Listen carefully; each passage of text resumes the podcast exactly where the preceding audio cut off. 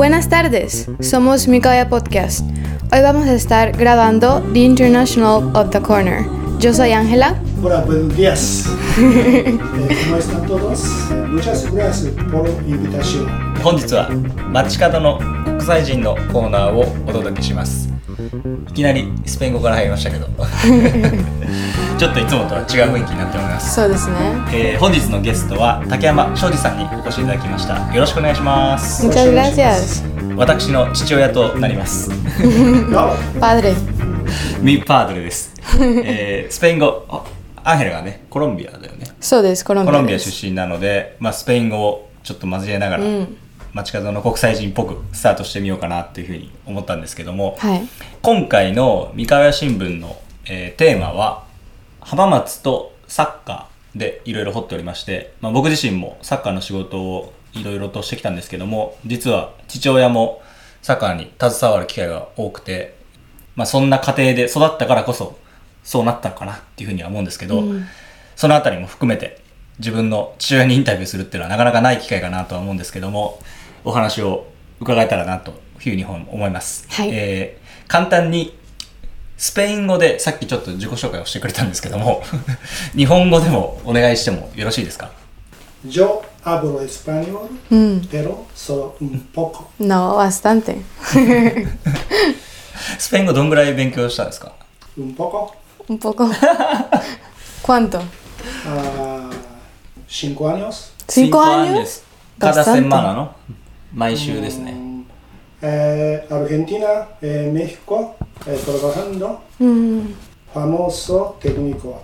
Famoso técnico. うーん。アンヘラ自身もサッカーをやってたのではい。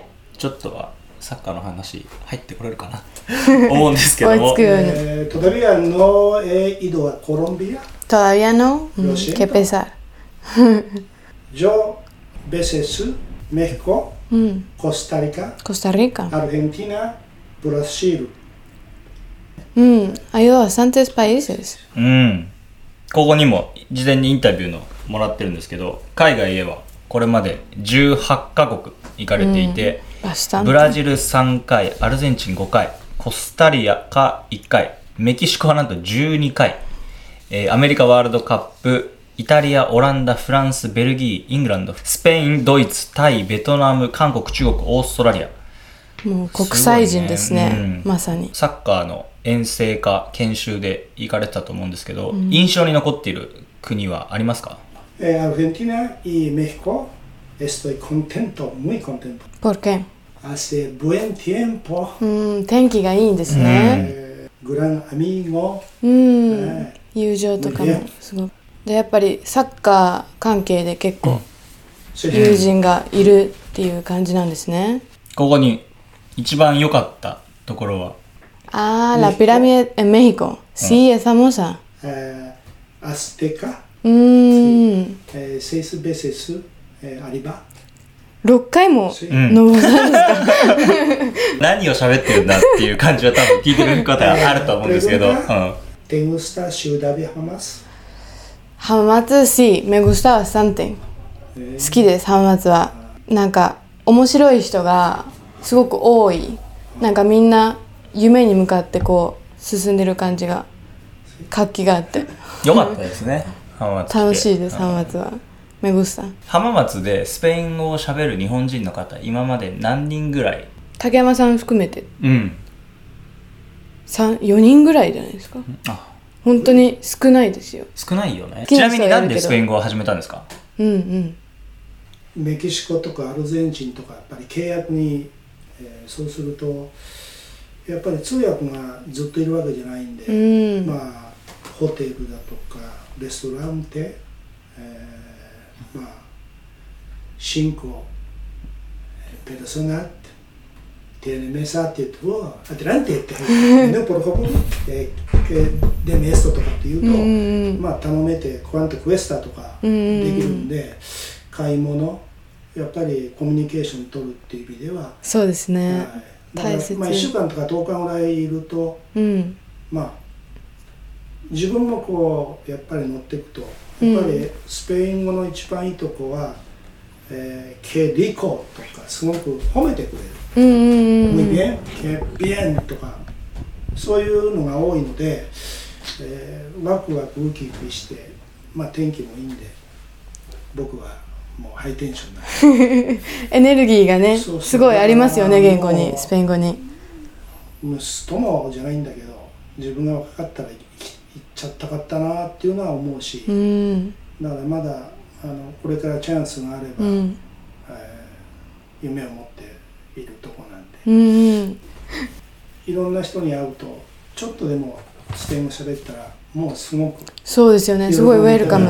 ううん。スペイン語勉強してくれてるんだなって。でホテルホテルで会ってみんな「えーボンディア」とかもうちょっと挨拶するんですよね「ゲタール」とか、うんうんうん。ね。というとあーなんでこんな挨拶普通にできるんだろう。日本人恥ずかしいなとか。うんうん。まあそういうのも覚えたりして。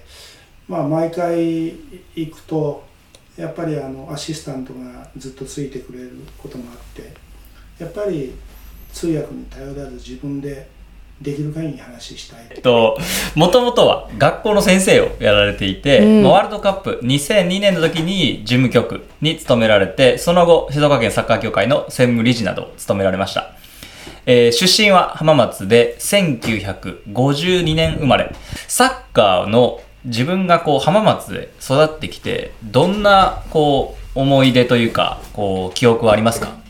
まあ浜松はもともとあの工業商業のまあ盛んな地域だったので、うんえー私たちの進学するには、えー普通高校よりも、まあ、そういった実業的な高校に優秀な人が行ってましたけど、えーそんな中で、えー進学高校であった、まあ、北高とか西高ではサッカーが盛んに行われていたというふうに記憶してます。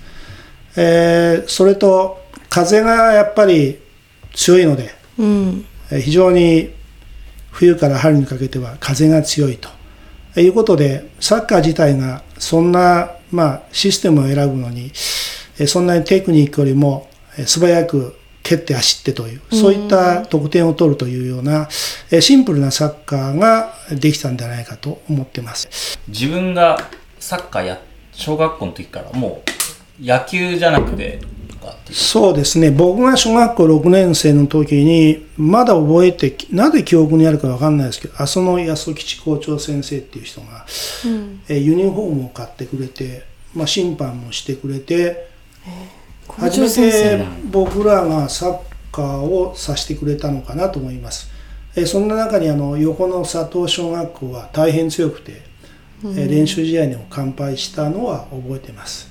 それはまだ少年団とかじゃなくて学校いやいやものうそうですね。ただ学校の中で、まあ、ソフトボールだとか、うん。うんえーバスケットボールとか水泳とか陸上とかってそういう、まあ、子どもたちの市内の大会があったんですね。うん。ですからそういうところへ、うん。まあ、出るためにあの少し熱心な先生が面倒を見てくれたと、まあ、そんな記憶がありますが、まあ、終戦して僕は、えーまあ、昭和20年って分かんないですけどその時が終戦して僕は67年後に生まれてますんで、うん。まだまだ日本が、えーいろいろ頑張っていく本当に苦しい時代だったのでうん。まあお父さんもお母さんもしっかり働いて、えー生計を立ってくれたという時代ですね。うんうんうんこの中高で進んで大学からもう少しサッカーっぽくなったって感じですか？そうですね。高校の時もサッカーやってましたけど、えーまあ、そんなに強くないけども、えーまあ、親が、えー大学に行かせてくれるということで、うん。まあ、そんなに勉強もした方ではなかったんですけど、まあ、運動するのが好きだったのといろんな競技をやってもなんとかこう、えーずば抜けてないんだけど、まあ、競技とかやると、まあ、なんとかできたんで、うん。えー体育の、えー学校ということで、えーまあ、非常に行った学校は人数が少なくて、えー大変あの医学にも精通している、えー体育の学校でしたけども非常にそこでの4年間は、えーサッカー部にも席を置き、うん。えーいろんなものを勉強しえーやがて、えー教員の道になるという資格も取りながら4年間本当にあの授業も出て、サッカーもやりながらあみんなの周りはあのアルバイトで遊んでましたけどそんなことはなくて、えーまあ、充実した4年間だったというふうに思ってます。うん。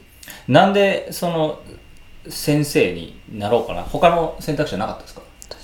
いやあの東京で、まあ、スポーツ会社とか、まあ、そういうのでちょっとあのまあ学校側からうんリクルートみたいなのも紹介があったんで、うん。えー鬼塚大河とかへえそういうのも興味あったんですけど、まあ、母親があの、まあ、指導科の教員採用試験受けてみたらということで、うん。その当時は、まあ、高校の教員になかなかなれなかったんで、まあ、中学の、えーのでいいかなと思って受けたら合格したんですけどおう。4月にえ中学校でなくて小学校に行きなさいということで 小学校でスタートした非常にあの、えー厳しいスタートとまあちょっと自分にはできるかなって不安の中でスタートしたことは今でも覚えています。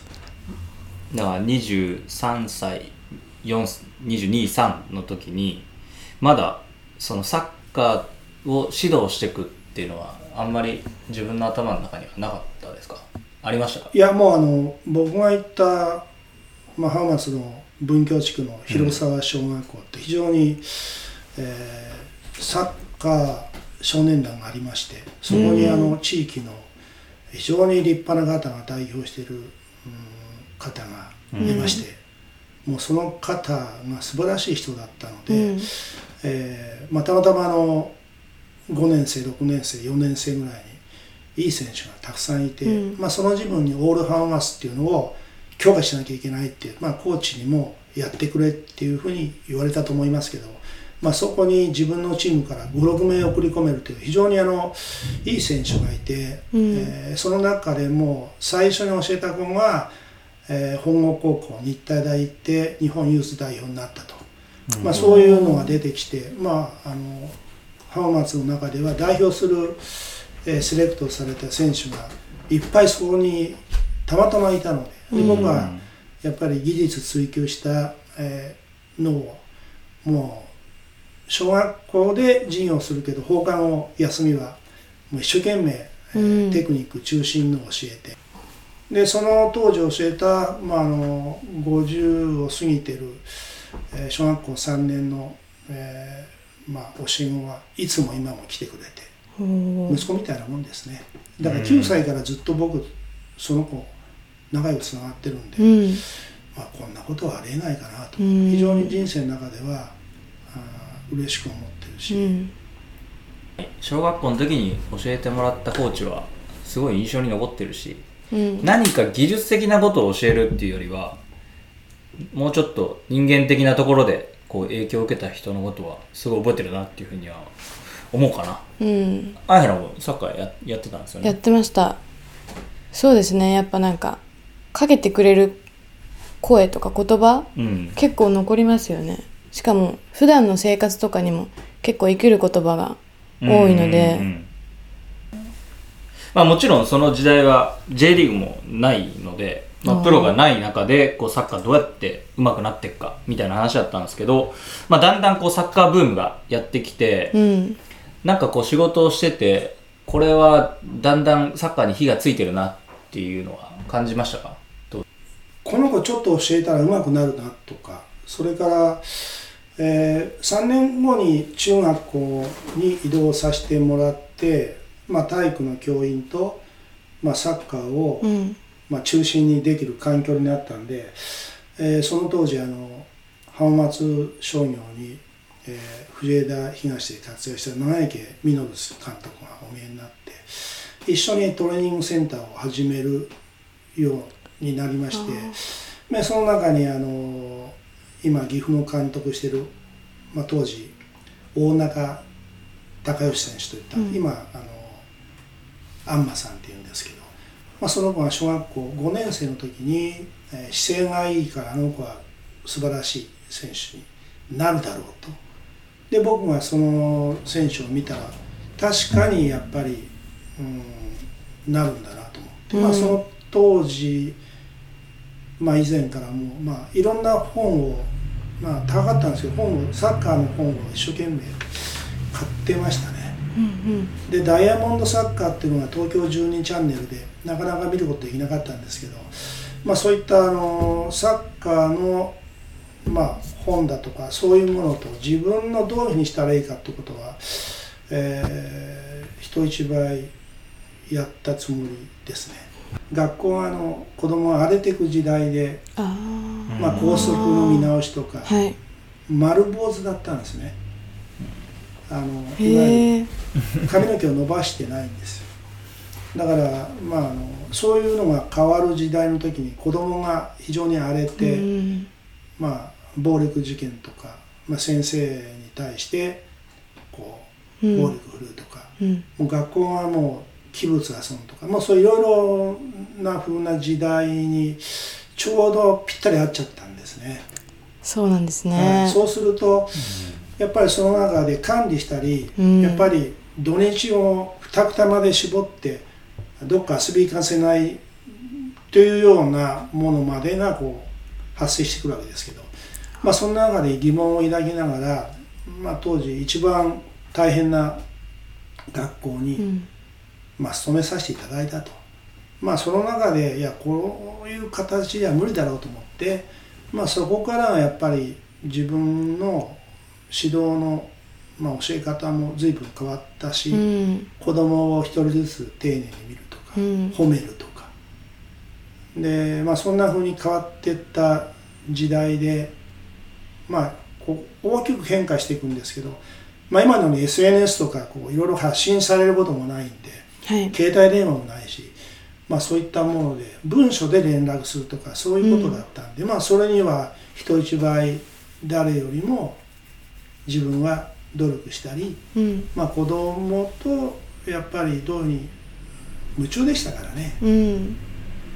まあ、もちろんその厳しくやるっていう時代だったしこうまあ体罰もあった時代だったかもしれないですけど、まあ、そうじゃなくて違うアプローチがあるみたいなのはな何か参考にしたものがあったんですか？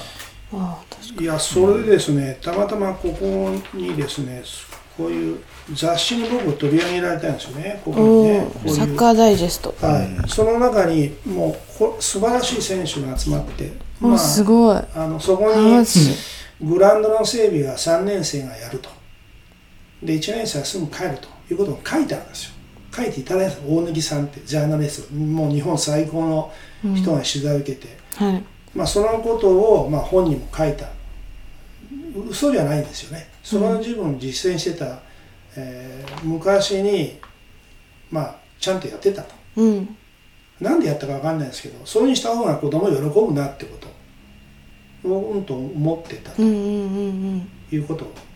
はずっと早くからそういうにやっぱり僕なりの教えるまあフィロソフィーまでいかないけど、うん。まあ自分が確立していったと。柱みたいな感じですまあ、たまたまその自分に日本サッカー協会の全国に指導行く、まあ、いろんなあの静岡県に立派な高校の指導者でも、そういう仲間にいていただいて、まあ、一緒にあの研鑽したり、まあ、いろんな指導者に巡られたことが大きいなと。そしたらまあ地域でいい選手育てることとか大会を作るだとかいろんなことやんなきゃいけないこと気がついて、まあ、たまたまあのこの地域のあの西部支部の役も引き受けたりして、うんまあ、あの3種の中学生年代の、まあ、リーダー的な部分で、まあ、いろんな、まあ、新聞社に駆け寄ったりスポンサードしたりとか、まあ、あのマネジメントですね、うん。それで自分のチームを面倒見ると。はい。いうことでほぼまあ学校の教員もしてましたけどサッカーの範囲が広広まりすぎちゃった、うん。それでまあうちにほとんどいないと。いそうですね。ことですね。そうだったんですか。はい。高校生ぐらいの時に見に来てくれたかなっていうのはああるけど、まあ、小中はねいつもお互いみんな会場に行くみたいな感じだったかなっていうふうには思うんですけど、まあ、そこからあの話は少し先に進みまして、あうん。えー2002年このアンヘルワールドカップが日本でやったのは知知ってますか？日韓。日韓ワールドカワールドカップはップですか。何歳この時？2歳ですね。2歳。そうなんです。2002年は日韓で静岡でやったのであのエコパのスタジアムはその日韓の時もう20年前ぐらいだもんね。それ知らない人もたくさんいるかも。でそこで、まあ、準備室開催推進委員として、まあ、5年間仕事をされてて、う。んでその経験からこの JFA スポーツマネジメント講座っていうのを1年学んだことが、まあ、後の仕事にこうかなり生きたっていう話をお伺いしたんですけどもそのあたりはいかがですか？そうですね、やっぱりスタジアムが、まあ、できないとサッカーのワールドカップ開けないということで、袋井市にあの、まあ、少し丘陵地帯に立派なスタジアムができて、インフラ整備がされていって、非常に、まあ、アクセス的にいろいろ言われるけども、素晴らしいあの公園に隣接した、まあ、サッカーの、まあ、ピッチ、人工芝も含めて5面ぐらいのがあって、まあそれはすごいことだなと。いや、これがやっぱり次の後の文化につながっていくことで、ワールドカップやったってことはすごかったんだな。少年の国際大会を、えーやるようにってことで、機運の醸成ってことで、まあ、静岡世界少年サッカー大会アンダー12というのを、うん。えーたくさんの国集めてその企画とか仕事をやらされたと。へえいうことで、まあいろんな海外にはそのすごいなっていうのと経験をしましたね。準備室の時にそれ大会もやってたんですか？そうそうそう。あそうなんだ。うん。へえでそれは静岡他の県はできなかったんで、うんうんうん。でそれがずっと続いてるから、まあ、あのワールドカップの、まあ、遺産でもって今も国際大会も支援していただく部分もあるんですけどね。あ、あとはやっぱり野球場っていうのは非常に浜松の街中でもおって見るとなんか公園とベースボールのグラウンドって多いなって思うんですね。だからそういうもうすぐ芝生でなんかこうできるようなまあそうやって管理は一生懸命できるんだけどそういうのがもっともっとあったらいいのになってことはその自分から思いましたね。うん。そうね。なかなか野球ばっかだった街んです中にね行こうっていうのはね、サッカー場もないしフットサル場もまあ運営が難しいっていうのはあるかもしれないけうど、ん。なんかこうみんなが使えるような場所があるっていうのは、それはねあってもいいかなって思うかな、うん。なかなかない。この辺りにはねサッカーできますっていう場所。禁止って書いてあるからね公園は。そうですね。浜松城公園禁止ですもんね。サッカーボール禁止って書いてあるから。2002年ワールドカップ推進室で、えー少しあれですよね。学校の先生をやられた後に静岡県サッカー協会に行くって感じなんですけど、まあ、静岡のサッカー、えーっとよくこうサッカー王国って言われるんですけど、まあ、他の県と比べて何が優れてきたかなっていうふうにはうん。思いますか、えーまずあの気候的に温暖だっていうことと雪が降らない。それであの東から西に広がってて、まあこう岐阜県みたい例にするとこうちょうどこう南北になってるのと違ってこうなってる部分でまあこう太平洋側にこう土地がやっぱりあるということはスペースがあるということうでん。でやっぱり東から西まで5つのその地域の、まあ、支部に分かれるんですけど、うん。あまりこう仲良くないと。まあみんなライバルであるうん。ということでサッカーもそれなりにやっぱり環境とまあ指導者もそうなんですけどやっぱり競合しながらこう競い合ってきたわけですね。うんそれってすごいことなんでそれで高校選手権が花形になっている部分があるんですけど、まあ、そこに毎年必ずそのチームが出るわけでもないんでベスト4ぐらいになったら非常に厳しくて、まあ、予想もつかないと、まあ、そういうのとやっぱりみんなサッカー見るのとするのと好きなんですよね。うん。うんですから、まあかつては4万5千ぐらいまでいた人数がいたんですけど、うん。まあ3万8千ぐらいですかね今ね。登録人数ですね。そうですね、だからそういうものについても非常に人工的な中から言ったら日本の中では非常にあの高い位置にあると、それからメディアとか新聞とか、まあ、テレビ局がまあ非常にサッカーをうん。後押ししてくれるだから新聞によくサッカーの記事載ってますよね、うん。うんうん。だからまああの今回女子のウィリーグに静岡県から入れなかったんでうん。ちょっと寂しい気も僕はするんですが、うん。まあその辺はあの J リーグの、まあ、2チームがこう J1 と J2 にいるんでその辺から女子のチームが出たら面白いと思うんですけど、うん。まあ、そういったことが可能性のある県だなとは思うんってますね。可能性のある県。まあいろんな人小学校から、まあ、それこそシニアのリーグまで静岡県はあってその幅広い層に、まあ、サッカーが親しまれてるっていうのは、まあ、他の県よりはやっぱりこのね50年60年、まあ、100周年なんですけど実は。100周年。そう。1年早日く本日本サ日ッカー協本そうですね。2年早いですね。2年早く。2019年その設立が、にやっうん、たん。ですね。へえされてるのでまあかなりこう歴史がある中いろんなことが培われてきたかなっていうふうには思うんですけど、えーまあその任期も静岡県サッカー協会の任期も終えて今は浜松の地元に戻ってきて現在のあの活動のお話を少しお聞きできたらなっていうふうには思うんですけど一体今は何をされてますか、何をするんですか？まあやるならと思ってうんソルシエロという名前と株式会社でスタートしてしまう、おまあたまたまあのすぐ近くの、まあ、ビルの4階を借りることできたんでそこで今オフィスで、えーまあ指導者の講座。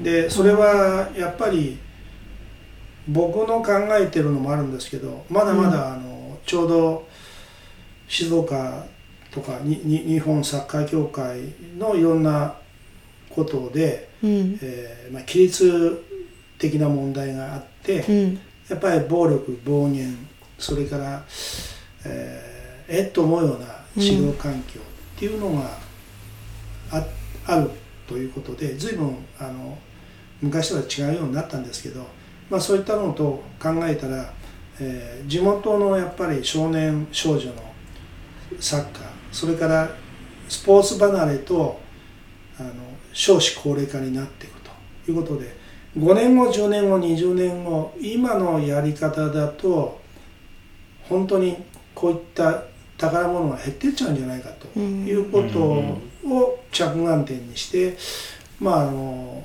統計的な人口の減り方。うん。まあ、それをまず示してやっぱり経営マネジメントそういったものはまあサッカーの世界でも同じなんでその辺のところのビジョンやミッションなどはうん。どうなんだと。それでユニフォームは何なんだと。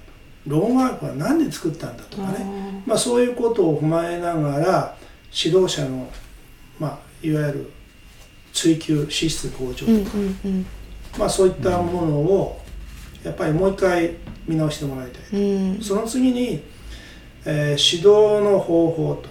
でそれがやっぱり日本ではたくさん教えてこうやっぱり上から下っていううん。上限関係の中でやられるんで、うん。そうじゃないよと。いうことでもっとよく見るっていう観察するとか、うん。まあ、その指導の、あのー理念だったりそれからやっぱり年いった人が教えたら本当いいんですよね。でうん。海外ではもう本当にレジェンドがおっておっさんが教えてるものすごいうまいですよ。もう子供とも目の距離共感受容しながら、うん。まあやっぱり見る力がある。うん。だからそういう環境でもできる方だったらやってもらいたいなと、うん。それで、まあ、その講座を開きながら自分の、まあ、オフィスで、まあ、いただいることですね、うん。でやっぱり今出前でい来てくださいっていうことがうまく成立したらその受講した少年クラブのところに教え子にしてるんですね。で今年今月も一つあの市内の、えーところに今あの教え行く約束ができたんおでーそうなんですね。で先日あのまあ、浜北の方に教えて、うん。で6月には県外の岐阜県まであの教えることができて、まあ、そのためには僕のやっぱり言ってることがこういう指導をしなきゃいけないんでそこはもう非常に細かにスケジュールと指導案を送って、うん。僕も相当準備してということででそうすると昔のやっぱりこうあれがモチベーションが上がるしなんかこうスイッチ入っちゃうんですね。うん。だから今はそれぐらいですね。それからまあ、えー中国とのし仕事で静岡県日中国協会とか、まあ、中国の、えー方にもいろいろお話を聞いてて、はい。まあ、飛行機が飛ぶようになったら向こうにサッカーに教え行くことはできないかということをうん。喜んでいきますと。いうことでそれもできたら非常に嬉しいんで。中国。はい。うん。まあ、それはまだまだサッカーがそんなに発展してないとグラスルーツ的な部分なんですけど、まあ、それでもそういう環境の中でチャンスがあれば、うん。まあ、それもビジネスになるなと思っています。うん。でコロナだったんで去年の秋からじゃあってこういうパソコン打ってたら、まあ、なんとなくだんだん溜まってったんで、まあ、ちょうど僕が子供がよりよく成長するにはっていうことをテーマとして講座してるんでまあそのエキスを書いちゃおうと思ってうん。本をあのお。なんとか6こちらですね。月にこちらですね。あのサッカーと出版できた。共に。うん。子供がよく成長するにはっていう。これこれはどこに行ったら購入はできますか？えー私の会社うちのあのホームページにアクセスしてもらって、ですね。ホームページをご覧いただきたいとホ思います。ームページ。そうですねまあでも今おっしゃられてたのは、まあ、まさしくこう地域スポーツの方の指導者の方々がこう来られて勉強してるっていうことなので、まあその、まあ、マネージメント指導方法とかも含めて、やっぱりこう地域から徐々に良くしていくっていうのは非常に素晴らしい取り組みだなっていうふうには思うんで、まあ、70近くなられて、まあ、健康でやってほしいなっていうのは。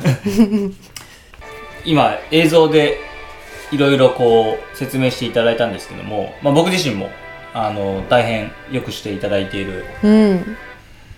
まあ、人間的に非常にこう素晴らしい方だなっていうふうに思いますし、まあ、トップになるべく人なんだなっていうふうな雰囲気を持ってる方なんですけど実際こう彼から多くのことを学んでると思うんですけども印象に残っていることはありますか？ううんん、やっぱりあの、まあ、人への思いやりとか思いやりよく気がつくですね。で、まあ、非常に細かで、まあ、繊細な部分があって、まあ、あの彼はあの育成の部分をメキシコで変えた第一人者なんで、まあ、僕が始めていって11年ぐらい前ですかね「あの君は誰だ?」というとこから始まって、まあ、日本に来てくれるまで大変だったんですけど、うん。まあ、そのいう経過がある中で、まあ、彼と仕事ができて、うん。まあ、その少年のやっぱりこう県内をこうずっと指導するのから始まっていやこれが終わったら15歳の国際大会をやるといいということで、まあ、メキシコの名門チームからブラジルからイタリアのユベントスから、まあ、セルタ・デ・ビーゴからいろんなチームをやっぱりコスタリカもそうなんですけど、えー呼ぶのにいろいろアドバイスをいただいたということで、まあその度にやっぱりあの会って相談もするしその中で非常にやっぱり前向きであるっていうことでこう前前プログラムしてやったらできるっていう、うん。だから僕自身もそういう意味で、まあ、こう準備をするっていう。ことを彼から学んで、まあ、彼が教える前には90分前に必ず入ってオーガナイズするという。これねなかなかできないんですよ、それはすごいんですよ。90分前ですか、うん、今日もアンヘラ8時ぐらいで来ないとダメ。そうですね。5分前に来ちゃいましたよ。申し訳ないです。だだから僕も、まあ、ちょっとずれちゃうんだけどちょっとこういったまあありがたいこういう今日もらっまあ話をいただいた時に、まあ、自分で全部こうこうやってちょっと準備。ススペイうん。ンスペイン語のこういうのも作ってみたりこれを作ってじゃあここで見せるの何がいいんだろう。と、やっぱり見ることはすごいことだ。こういうのも全部。それからパソ彼がパソコンノートパソコンでもいろいろやってたんですよね。10年ぐらい前に。だからこういうのを使うのが非常に長けてて、映像で喋るのもものすごくうまいです、うん。でいろんなこの秘密兵器持っててこうちプロジェクターも小さくてそれを持ってきて俺に自慢するんですよ。だからすごいなと思って。でそそこで僕もまあこういうのもいち早くやって、まあそういうのはやっぱりやればできる。年齢関係ないんで、そうですね、はい。やっぱ柔軟な気持ちみたいだからまあ IT 使う。でなまあ動画とホームページを重要して今の仕事なんか今の時代に乗っていかなきゃいけないと。うん。で彼はそういうのがすごく進んでたっていう、まあ、それから日本にいる間は必ず神社とかまあこうテンプルねうん。お寺とかもう好きじゃないですか。そういう日本の文化に触れる、うん。はい。えーそうですね。それでやっぱり紳士ですよ。まあ、うん。なかなかできないですよ。うん。謙虚そうだしそれで明るいしもういつもこうなんかねあの電話かかってくると「ケッパソー」っつって出る。うん。ねそういう形でね。まあ僕とは本当にこんなにねちあの誕生日だなすぐ連絡してくるうし、ん何かまあ今回の仕事うまくいかなかったこともつい最近 LINE でメールしてくるしもう嬉しいですよ、うんそうですよね。それでその時にちょっとしたねまあちょっとしたメールをスペイン語で返すと、いうん。やそそれにできないよりできた方がいいんじゃないかなと思ってそうですよね。やっぱスペイン語で。そうなんですね。こんなに距離離れてるのにいまだに友情が続いてるのは本当にいや嬉しいですね。嬉しいことなんですよね。年齢的にはだいぶ下ですか？中長ライブスは、僕のが少し上かな、うん。はい。5つ、ん。6つぐらいあそうなんです僕ははい。まあでも本当にもう僕自身も何度かお会いしてるんですけど、うん。こう、まあ、サッカーで人格者で、まあ、こう人にいろんな影響を与える人だなっていうふうには思うし、まあ、先ほどもちょろちょろっと出たやっぱこう練習に出て準備をして、まあ、例えばこう日本人はすごく綺麗好きで、まあ、並べ几帳面でとかなるんですけど、うん。さらにそれを上回ってくるところも、ね、こうコーンの並べ方とかそうそうやっぱりこうそうなんですか。本当にそこにプロ一つの置き方だけでもプロフェッショナルを感じるし、まあ、自分自身もボールを蹴った時うにん。美しいんですよねそのフォームとかも。だそのよく日本のこう指導指導を例えば外国人の方と行くとんすごいピッチの外はすんごいしっかりしてるんですよ。こううん。カバンを並べるとか靴を並べるとか挨拶をするとか。でそのでも試合が始まるとこうディフェンスのラインがガタガタでこう汚いんですよね。そのさっきまでお前らめちゃめちゃ綺麗にしてたのに。そうなんでここはできないんだみたいな。だから結構やっぱりそのなんか本質をだいぶついてるところに力を注いでるなっていうかやっぱりその練習の中も綺麗にするってそのやっぱこだわるとここだわるっていうのはなんかまだできてないところなんじゃないかなっていうふうにはすごいね日本人は規律正しくて素晴らしいとこあるっていうけどことサッカーの外ではできてるけど中ではまだできてないところがあるから分というか、うん。まあ、そういうところもなんかさらに几帳面さを上を行く。でなかなか多分90分前にピッチに出て準備してる指導者の人ってあんまりいないしなんかその辺は結構衝撃でしたね。努力家。うんこんな人がいるんですまああねっていうのはの時間を僕以上に5分前に行きますね。それはね5分前僕の父親の5分前は45分ぐらい前かもしれない。45分ぐらい前。わお。わお。まあそれとあのアモール・イ・パション。愛アモリパション。彼の心情、これはよく、うんまあ彼がこうサインするときは愛と情熱だと。まあすごいですよね。うん。まあそれ何でもこう決まっちゃうから。でちょっとそれいいだろうっつって。で何かの時僕も使って。アモリパション。はい。まあ、やっぱりこううラテン系の方、まあ、特にまあ南米の方と喋ってるとやっぱりすごくこう陽気だなっていうのが一番初めに思うんですけど、そのあたり自分の性格にやっぱ合ってるなっていうふうに思いますか？いやもうね合ってますよ日本ねにいるっていうのは長いけど、うん。メキシコ行ったらもう「竹山 muy bien」とかね「こううんうん。que bien que rico que hermoso」とかもうみんななんかすぐ言うじゃないですか、うん言いますそうするねと「おっ」ってなんかもうノリノリに。褒めてくれてね「que le pasas to muy bien」とかってね、うんうん。どうだって言うと「muy bien」とかって。それって最高ですよ。だからレストラン行って僕ちょうど、えー2月23日が誕生日の時ホテル。もうクンパヤニョスでみんなでケーキ作って歌歌ってカマレロがお祝いしてくれるんですよ。うんそれはもう嬉しいですよね。ねえ。だからあのすごい嬉しいですよね、うん。そうするとそういうのがなんかこう自分のなんかこう血がこうこうなってくるというか、エネルギッシュに。はい。アパショナうん。っていうのはあるかな、うん。でもそれはやっぱサッカーにも生きる気はしますけどね。やっぱこう、感情と気持ち、まあ愛と情熱をこうピッチ上でも表現するっていうのは、まあすごい大事なところかなっていうふうには思うので、感情表現が下手だと、やっぱりどうしてもこう、うん。試合で表現をするっていうのは難しいかなと思うので、普段の中からね、こう、やっぱ陽気に振る舞うっていうのは、大切といううんかチームスポーツを楽しむためには、うん。今ねこう指導行くのをまあ何回かこうチャンスいただいたら僕のやっぱり1時間半とか2時間持ち時間があるからうん。そしたらなんか余分な話しないですよ。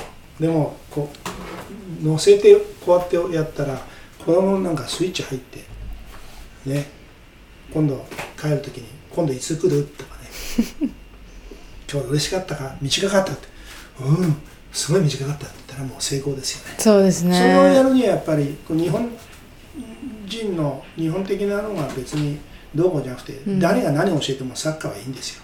でも僕は今までの経験とかこういう人からして自分がオリジナルでやったら、うん。まだやれるなと思うんで、うん。まあここはちょっとチャンスもらったら準備しっかりしてったらやれるなっていうのはある。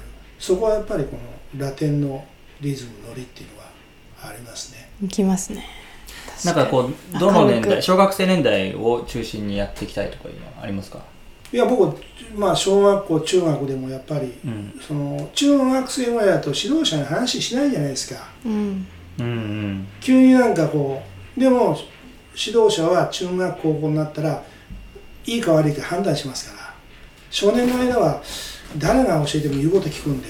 だから非常に間違っちゃうとやばいなあというのがありますねそうですね。まあでも、その、日本に帰ってきて思うのは、まあこうサッカー教えに行って、子供たちが、まあ喋る時もあるんですけど、やっぱその、やっぱりこう、豊かに喋れる子がすごい少ないなっていうふうには思うので、やっぱその指導者の人と上手に喋れてるチームに行くと、うん結構まあサッカーのことに関してはやっぱりこう饒舌に喋れる子が多いかなっていうふうには思うので、まあ、影響を受けてるかなっていうのは思いますね。大人の人から、うん。こう子供が日常的に。年齢関係なく夢と希望を持って生きること。日本にとらわれず異国の文化を吸収するっていうことがなんかこう今日のテーマだったなっていうふうには思うんですけども、うん。えー大変とは大きく変わる時だと、まあ、これ今うんうんコロナでみんな移動ができないのでその本にもこう書いてあったんですけども実際、まあ、今後数年間あと限られた人生かもしれないですけどま 浜松に残したいものはありますか？うんやっぱりもうこのいうサッカーの部分はもう生涯もうこのやりたいなと思ってるんでまあできる限りこの僕の考えとか発想がうん。やっぱりサッカーのやってる人たちと、まあ、知ってもらったり共有できたら嬉しいです。し、うん。だから自分がそれ以上に勉強したり学んでないと言えないんでだからまあこういった機会を与えてもらって非常に感謝もしてるし、まあ、それから勝つことや完璧であることばっか日本求めるんじゃなくてやっぱりこう楽しむこととか褒めてもらうこととか、まあ、そういった人間がまあサッカー通してかなんかいいなって思う時で全員で並んでグラウンドに挨拶して指導者挨拶してっていうんじゃなくてもうあの躊躇なんかの挨拶も握手して目を見てニコって笑って並んで待ってるんですよね日本人が。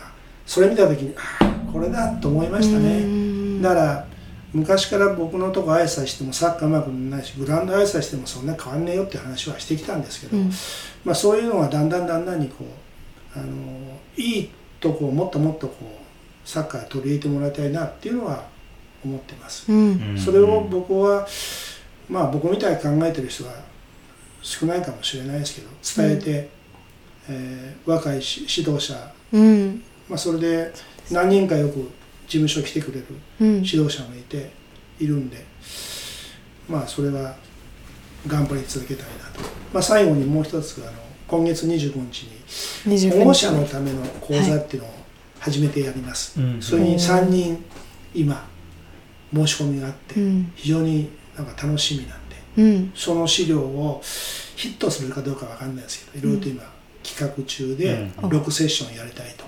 6セッション。まああの、うん、ちょうどあの紹介していただいた人がこうコンタクト取ってきてくれたし、はい、まあもう一人は、えー、ドクターが子供さんがやってるという,、まあ、そういう方にも参加できて非常に楽しみにして楽しみですね、はい、でまあ緊急事態が早く終わってくれないとと思うんですけどその中でまあちょっと動画を作って LINE で、まあ、僕の、まあ、やってることが、うん、短い時間でなんかちょっとアプリを今研究してたり、うん、でホームページはしょっちゅう載せていかなきゃいけないだとか、まあ、やれることは少しずつやりたい。そうですね。柔軟にこう何事も。Ok, entonces muchas gracias por venir hoy, señor Shoji. Y estamos muy felices de poder estar aquí con usted. Y sí, chao, chao, chao. eh, lo he pasado muy bien. Qué bueno, nosotros también. Se lo agradezco mucho. ありがとうございます。ありがとうございました。ありがとうございました。では、Muchas gracias por todo. Muchas gracias, chao. Bye bye. ありがとうございます。